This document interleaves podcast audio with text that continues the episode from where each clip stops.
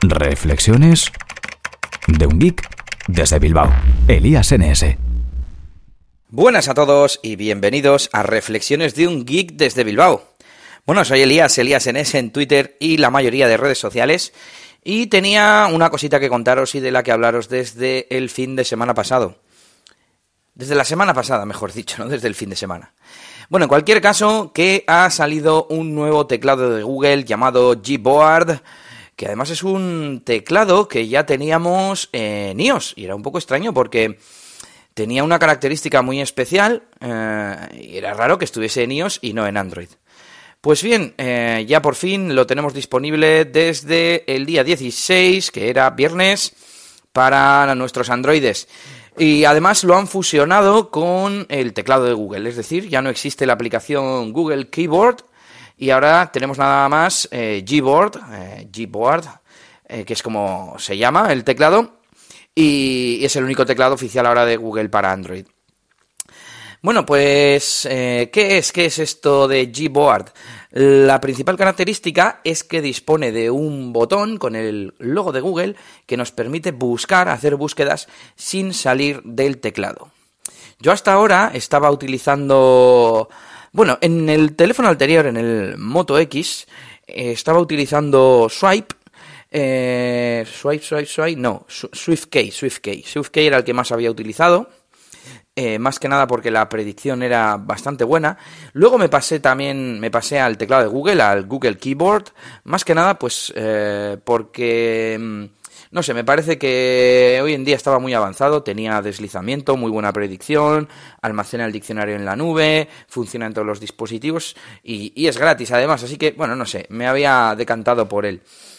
Y, em, y bueno, no necesitaba cambiar. Ahora que tengo el Honor 8, eh, venía instalado con, con Swipe, y, es el que estaba utilizando y tenía pues prácticamente todo lo que yo necesito. Eh, una característica también que me gusta de Swipe es que puedes escribir en dos idiomas a la vez, en inglés y, en castellano, en español. Y eh, bueno, yo es algo que no utilizo demasiado, pero bueno, de vez en cuando escribo alguna palabra en inglés o hablo con alguna persona en inglés y me gusta no tener que cambiar de, de idioma, sobre todo para la parte de meter alguna palabra suelta, ¿no? Porque si voy a hablar con una persona durante unos minutos o durante bastante rato, quizás no me importe mm, cambiar el teclado, pero para escribir una palabra, pues como que no merece la pena. Pues bueno, eh, os voy a hablar un poquito de, este Gboard porque mm, aúna un poco todas las características, eh, aparte de la parte, aparte de la opción de buscar con, con Google, que eso lógicamente no lo puede tener ningún otro, bueno, yo creo, o al menos nunca tan avanzado y tan fácil y tan integrado. Y, es que, mm, ¿qué tengo por aquí apuntado? Lo de multilinguaje. Bueno, es una cosa que le faltaba al teclado de Google y se lo han añadido. Por supuesto, también tiene escritura por voz. Eh, y además le han añadido buscar emojis. Yo en el eh, Moto X tenía una aplicación que se llamaba Emojify, que se ejecutaba eh, de fondo, en segundo plano, para que al escribir una palabra, eh, por encima de la pantalla como flotante, aparecieran unos emojis, unos emoticonos eh, relacionados con esa palabra, y al pulsarlo, pues te permitía añadirlo al texto que estabas escribiendo. el teclado de Google, este Gboard, no tiene algo tan directo, pero sí que te permite dar al teclado de, a la tecla, perdón, de emojis y te permite buscar. Con lo cual es muy fácil, voy a hacer una prueba ahora en directo. Eh, lo primero tengo que cambiar el teclado, no sé por qué me coge el de swipe, no sé, tengo que configurar todavía un poquito. Eh, le damos a la tecla de emoji y ya nos deja eh, utilizar los botoncitos o iconos de las categorías o darle a buscar emojis. Al darle a buscar emojis puedo poner, por ejemplo, barco barco. Y ahí me salen un 2, 3, 4, 5 emoticonos relacionados, 5 emojis relacionados. Yo últimamente estoy utilizando un montón de emojis. Me fastidia eh, esos dos toques extra comparados con el Emojify, pero es que el Emojify no me funciona en el Neuron 8. Eh, utiliza algún servicio de accesibilidad para poder estar siempre abierto o para poder acceder a lo que estamos escribiendo, mejor dicho. Y el caso es que no se me mantiene abierto, al igual que alguna otra aplicación. Y, no sé por qué, no doy con la, con la tecla, ¿eh? nunca mejor dicho, para poder eh, hacer que esa aplicación se ejecute de forma permanente. Así que de momento utilizaré esta funcionalidad del Gboard. Bueno, ¿qué más tenemos? Eh, la escritura multilenguaje, como hemos dicho. Eh, ¿Qué más? Tenemos, dicen que han mejorado mucho la escritura con trazos y las predicciones de, palabras y la autocorrección. Y bueno, por fin, esa parte nueva del botón de la G. Lo mejor es que vayáis al enlace que os voy a dejar con el anuncio oficial en el blog. Está en inglés, pero bueno, hay un vídeo, hay unas animaciones. Y nada, es tan sencillo como darle al botón del logotipo de Google Voy a hacerlo en directo y buscar, mm, por ejemplo, pizza. Voy a buscar pizza, le das a la tecla de búsqueda y donde estaban las teclas ahora aparecen resultados. Mm, pizza vía, telepizza. Bueno, en este caso me aparecen tres resultados. Al pulsar en uno de ellos nos recupera una mini ficha de, de Google Maps al fin y al cabo y le podemos dar a compartir. Compartir. Lo que hace es copiarme todos los datos en modo texto eh, a la caja de texto y en cuanto le doy a enviar, pues se envía todo, incluido el enlace, el teléfono y demás. La verdad es que muy cómodo. Y dice el post oficial de Google que mm, predice las posibles búsquedas. Cuando tú le das a, a la tecla de Google, aparecen, en mi caso, tres búsquedas posibles. Una es como una sugerencia y las otras son de mi historial. Eh, me imagino, como no he hablado con la persona que estoy haciendo las pruebas, no me sugiere, pero seguro que si me dice cenamos una hamburguesa, eh, me aparecería, por ejemplo, una búsqueda de hamburguesería o de hamburguesa. Al menos según el post de Google. Habrá que probarlo en castellano porque ya sabemos que a veces estas cosas...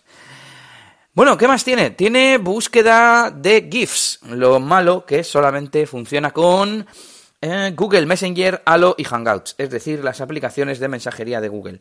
Dicen que está abierto a desarrolladores y que esperan que pronto haya más aplicaciones compatibles.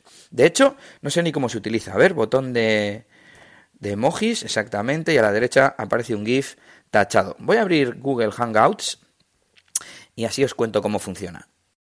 Bueno, en Google Hangouts sí que aparece el iconito de GIF habilitado y si le doy Ah, me salen unas categorías abajo, recientes, esos 5, aplausos, pulgar arriba. Ah, pues muy bien, muy útil, ya con categorías predefinidas, digamos. Y voy a darle a aplausos y además tú puedes buscar, voy a buscar casa, por ejemplo. No sé qué me va a salir buscando casa, pero bueno. Bueno, pues salen GIFs relacionados. Voy a darle a choca esos 5 y pues salen unos cuantos.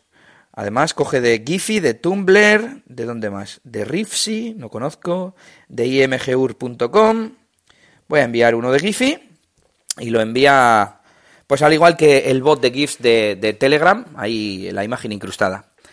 Y nada, pues totalmente recomendado este Gboard, además de tener esa característica especial de búsqueda integrada, como dicen ellos, sin tener que salir de las aplicaciones.